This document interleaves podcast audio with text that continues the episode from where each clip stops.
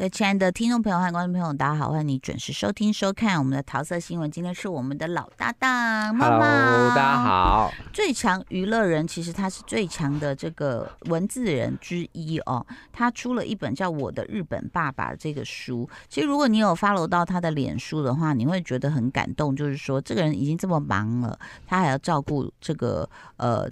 直接介绍就是没有血缘关系的日本爸爸，嗯，然后还要写书。其实对你来说，我我看到说就是在照顾日本爸爸，爸爸现在已经七十多，八十四岁，八十四了，嗯。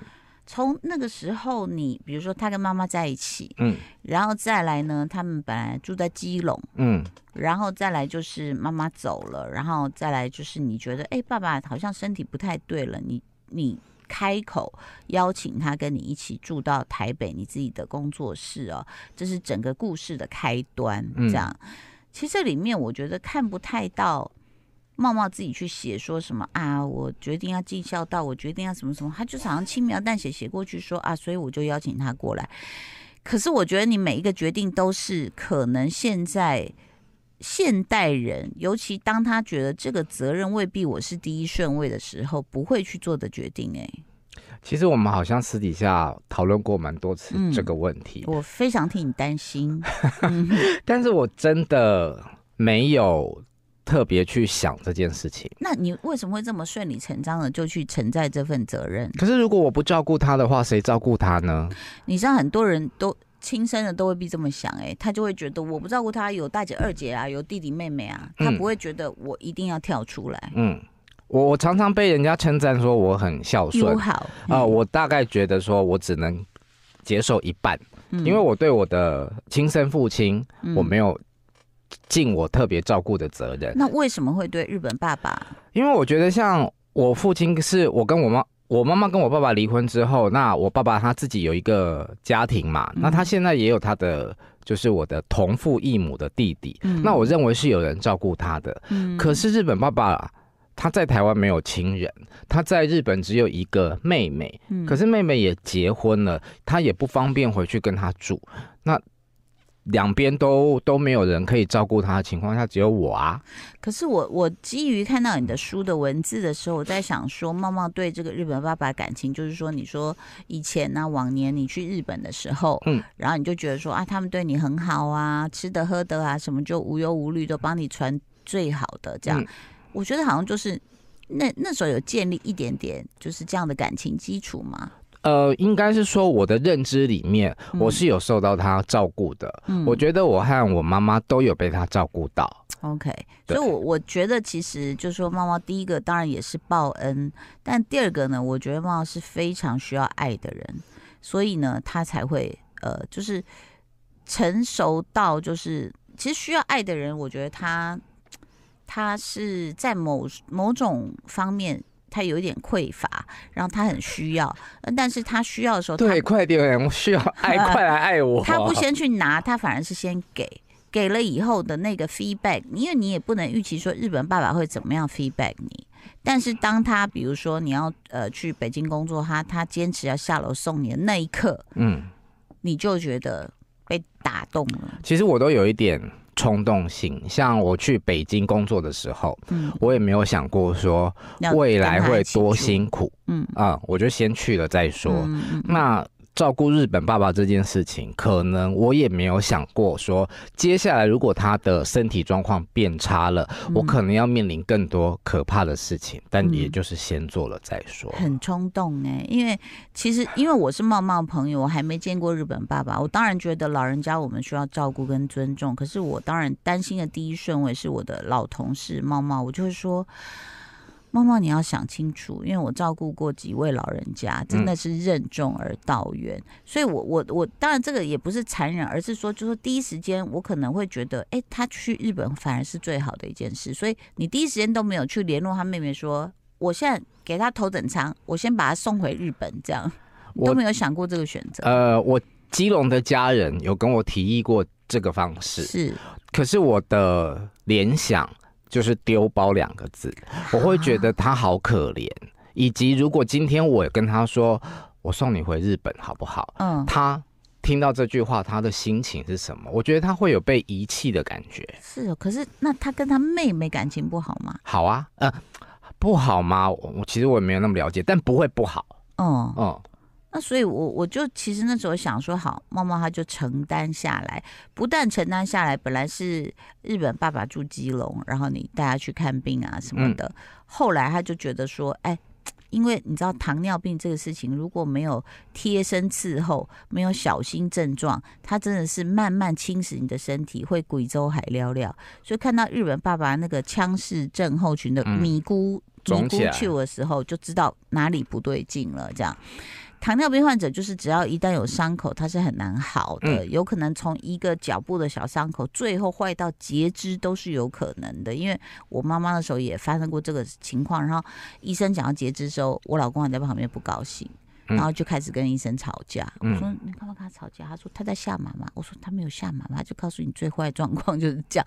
因为我们没有照顾过糖尿病患者，所以我们不知道。嗯，最后真的是兵败如山倒。一系列的蚕食鲸吞，这样、嗯、我没有要吓你的意思，因为妈妈，其实你看这本书会非常非常感动哦，因为现在可以看到很多的长照的故事，但是第一个妈妈是基于在一个道义，他真的不是他的亲生爸爸；第二个，你居然可以在照顾的过程中，我看到你有很多的责任要担，包括你要养活你自己，嗯，然后你要还有两只猫，啊、对。猫又很有情绪，常常大小便在你的卧房家里面门口。然后呢，你自己又要出去工作，其实工作压力也挺大的。可是你现在几乎就是有三三三个人要照顾，一人两猫，嗯、对不对？当然还包括你自己啦。嗯、所以其实第一个让大家看到这个故事感动的点就在这里，就是说，哦，他为什么可以做到这样子？那第二个其实就是。更大的、更难的一个事情，就是说你们语言是不通的，完全不通的，这真的很难。嗯啊，哦、那你就用翻译软体了。对，我就是用手机的 app，然后讲完我想要讲的话，嗯，给他听。嗯、可是你知道翻译软体啊，有时候讲出来的话不见得对。对，所以我近期发现他都用看的。嗯，对，嗯，所以光是这个隔阂，我觉得那个已经磨掉多少人的耐性了。嗯，对不对？但还好啦，反正就是我讲完我要讲的啊，你有听进去，好，那就好啊。他要讲什么，我听不懂就算了。这是你这一辈子来最最成熟，而且我讲的是照顾人这件事，嗯，我完全负起责任。是也不会了，我谈恋爱的时候也是蛮会照顾人的。OK，是有那个圣母情节的吗？是不是？有这么有这样子吗？还要把屎把尿、欸？哎，你说什么？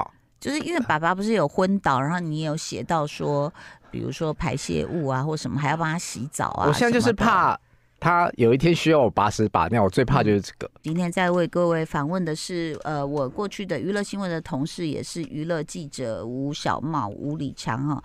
其实呢，他出了这本《我的日本爸爸》呢，一开始在脸书上面写，对，一开始是在我的私人脸书。对啊，的抱怨，然后我们就看到，就给他按赞呐、啊，给他一些安慰或支持啊。那后来其实越来越多人就被这个故事给牵引，然后被感动，然后甚至这个封面我觉得也很感动。这故事也可以告诉大家，这谁画的？这个画的人是安普，嗯，女歌手安普，对，怎么很像哈？对啊，神韵发的很好，很棒，对，就是你你你你有跟他开口吗？还是他就主动画了？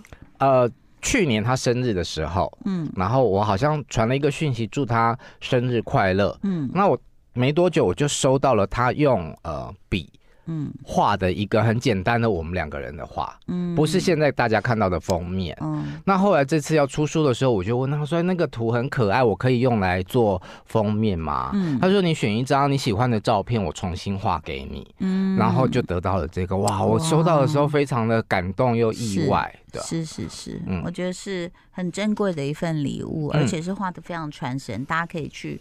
书店呐，啊，或者是那个就是博客来啊等等，你可以去看一下这个封面，画的非常好。嗯，然后呃，再来吴小茂，其实还有一件事，就是说，我觉得单身的人跟要照顾呃，就是长照的人哦，那个生活是完全不一样的。就 甚至你的你的男朋友是不是也会说啊，你要继续照顾下去哦，这样？呃，前男友是问我这个问题，他说你要照顾到到。结束嘛。因为你们的约会日常是不是有被打乱？呃。发生的时候，我们已经分手了，但我确实就是照顾对你的感情生活来说，对对，会有一些影响啊。这就好像一个单身的人跟比如说那结婚的人要照顾小孩也好，照顾宠物或老人家也好，你你那个日常是你的 me time 是被剥夺很多的。是是，无论如何，你家里就是多了一个人，嗯，而且他 百分之九十九的时间都是在家里面，所以你也很难邀请人回来家里面对约会啊、吃饭啊这样子。而且你睡觉的主卧就变他的主卧，对。然后你自己就只能买那种比较方便卷起来的床垫睡。对，我就觉得我好像回到宿舍的那种生活。你怎么会有这种小媳妇儿的个性？我不敢相信呢、欸，因为她一直以前在职场上就是那种任性的公主哦。夏北北，夏北北。那这个、这个，你你你有想过你自己为什么会有这一面吗？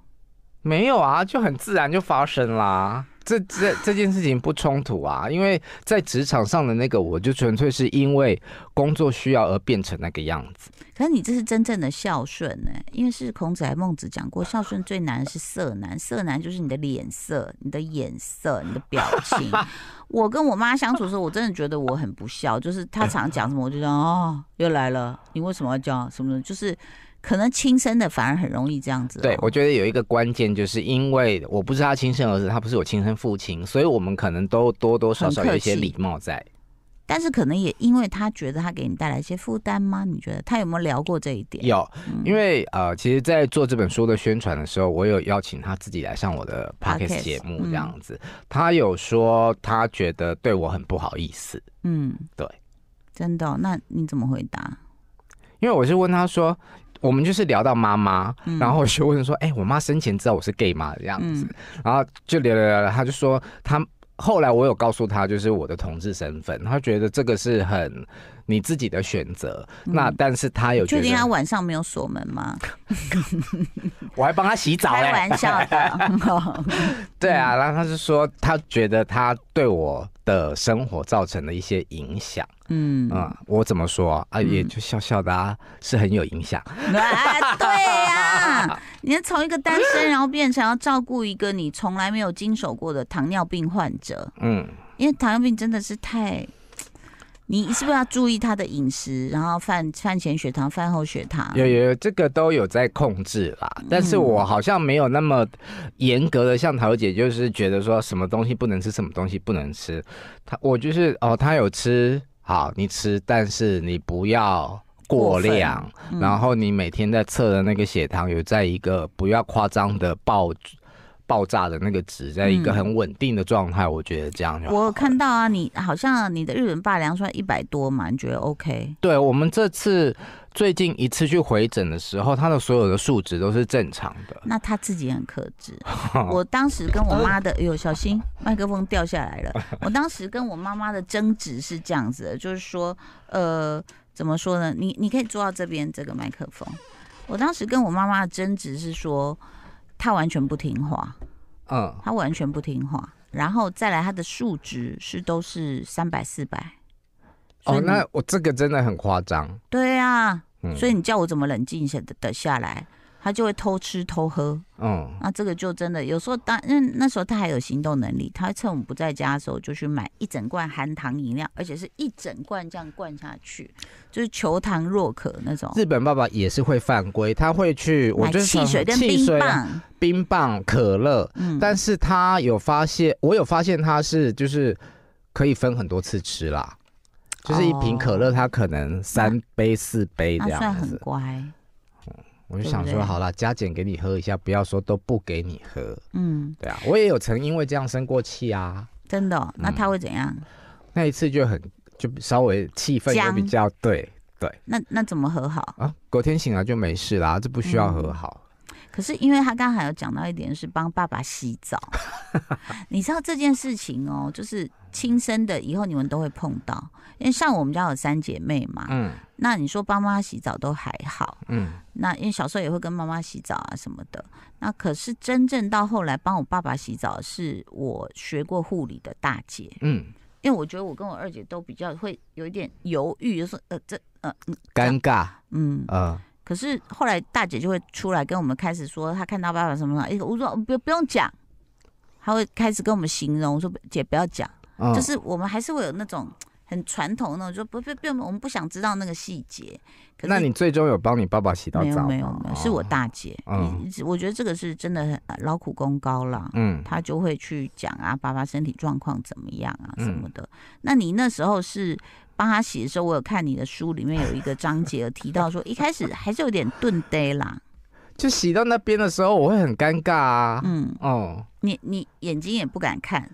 对，就是把海绵交给他。我觉得今天如果我是直男的话，可能就没有这个顾虑。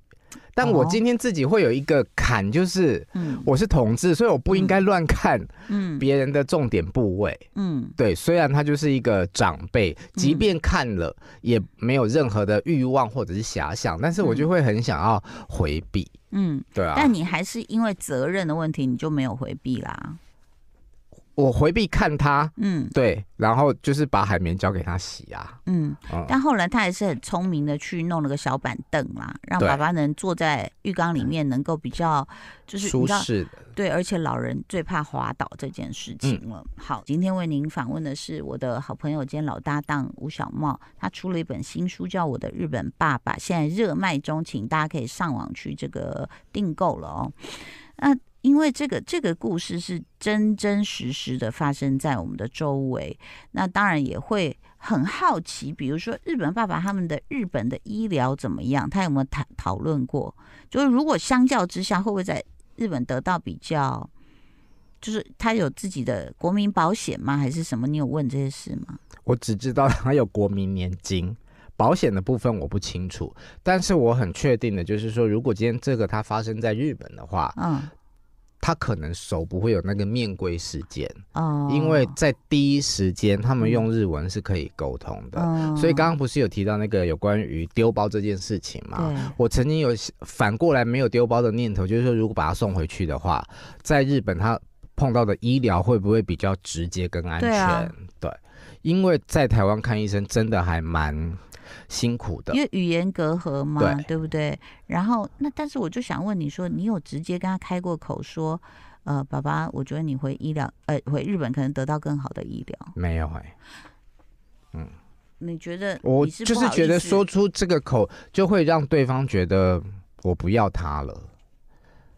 现在就是如果要让他得到日本好的医疗，我们就是比较呃内心里面有一点期望，是说哈，他妹妹明年的啊。二四年的三月，他要抽那种福利宅。嗯，如果有抽到的话，也许呃，爸爸会回日本跟妹妹一起住这样。哦，对啊，OK。所以你你不敢提的原因是什么啊？我就是看对于丢包这件事情，我是有很大的罪恶感的。你不能马上跳到丢包啊，因为嗯。甚至我自己在我没有办法照顾好，因为那时候我接着两胎，我又爆肝嘛，嗯，然后我姐姐也就是呃又要上班，所以没有真的没有办法把我妈妈的糖尿病控管好的时候，嗯，我们有短暂让她去一个养老院，因为那里的管控你的饮食是非常严，嗯，我妈的病情在那里就稳定下来了，嗯，对，她现在也蛮稳定的啊，哇塞。你 真的很伟大，但是你会不会觉得累呢？你自己的人生，呃，我不知道桃姐有没有看过那个楼下的房客，嗯，就是那个不是一个谋杀案吗？不是不是啊，亲爱的房客，哦、是 白若英跟那个莫子怡的那个片，嗯嗯嗯，对，那时候白若英就讲过说，嗯、没有我的话，你会不会比较快乐？你会不会比较没有负担？嗯其实。老实说，对我来说是的，嗯，可是啊也没有办法。你觉得也是一种缘分，还是你也觉得是因为妈妈，呃，就他照顾过妈妈，照顾过你，然后也是妈妈的枕边人，所以你觉得你想要对妈妈照顾他？很老实说啦，就是我有没有很乐于做这件事情？我们很甘愿，嗯，没没有啊？但是，嗯、但是你做的很好啊，就是没有办法啊。你做的很好啊，因为很多人可能就会觉得说，哦，烦死了，然后就是，好了，你吃这个，你喝那个，可是我在哦，我不会，我不会，嗯，可能我对于长辈天生就是一个比较有礼貌的人吧，嗯，对，所以其实在这书当中，我觉得大家可以看一看，如果你也是正在这条路上，你你有你的责任，还有你也。嗯，又要顾自己的人生，又要顾这个呃长辈的老后，嗯，我觉得可以看看这本书。当然也是，我觉得很难能可贵哦。但是我我也会想知道，这不要你不要直接跳到丢包了。我觉得你就是跟他聊天的过程，你说没有任何意思，但是我也想问你，你会不会想回日本得到更好的医疗？应该这样讲。OK，我再试试看。你会不会想要这样开个口？其实我们，而且他会不会想家？他没跟你说他想想。我们有讨论过，就是回日本这件事啊，就是在他还没有昏倒之前，然后就是聊天的时候有问到，他就有认真的讲过，说他有想过这件事情，可是因为呃在日本还要租房子，而且以日本的消费对他来说，其实比较负担比较那么比较大。可是，在台湾，像他住，不管是住基隆或者住台北，都是我的房子，他在租金上面他就省了很多钱。那生活的食衣住行也都比较轻松啊。我们要不要刻一个匾额来？当代的孝子 送给吴小茂同学。但当然我，我我是在一个比较嗯，可能大家会觉得冷血，但我有时候觉得说，我们要把我们的能力全部摊开来，然后因为这条路很漫长，嗯，它不是一个。比如心脏咚一下这样，或血管，他是糖尿病，嗯、所以我一直在提醒他。我觉得有一天你也可以跟他们说，你现在有多少钱？嗯。嗯这样会不会太直接？会，Sorry，すいません。